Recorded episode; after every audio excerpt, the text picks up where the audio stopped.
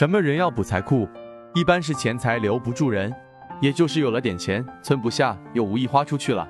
也就是很多人都说自己这么努力工作，总是会遇到莫名其妙的状况，或是无法控制欲望乱花钱，无意破财或损财。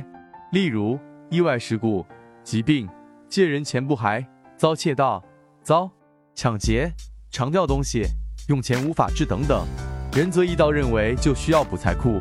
有的人很会赚钱，有的付出很多努力却财运不佳，或者赚到钱却守不住，常常莫名其妙的开销花费，甚至是元辰昏暗，为损有所累，造成钱财的损失，也就是能开源而无法节流者，这就是所谓的有财无库。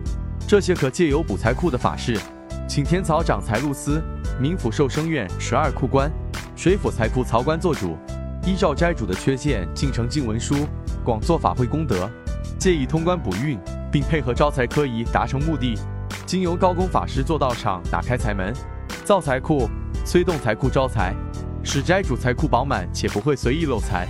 更重要的是及早悔过，广行善事，广结善缘，如此方能事半功倍。仁则易道建议求财路本身要多做功德，多行善。其实人本身都有很多财，只是与前世与今生所欠的债、所做的业有关。为什么老话有说“富不过三代”？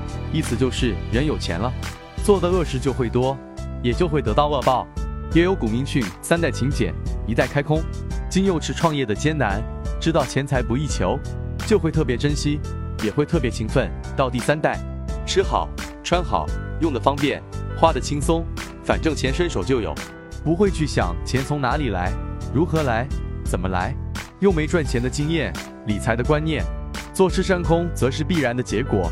补财库、开财门能够改善个人财运，最大的两个根源是：一、因先天之运数而改变财运；二、因后天之积善、善因报应而改善财运的善果。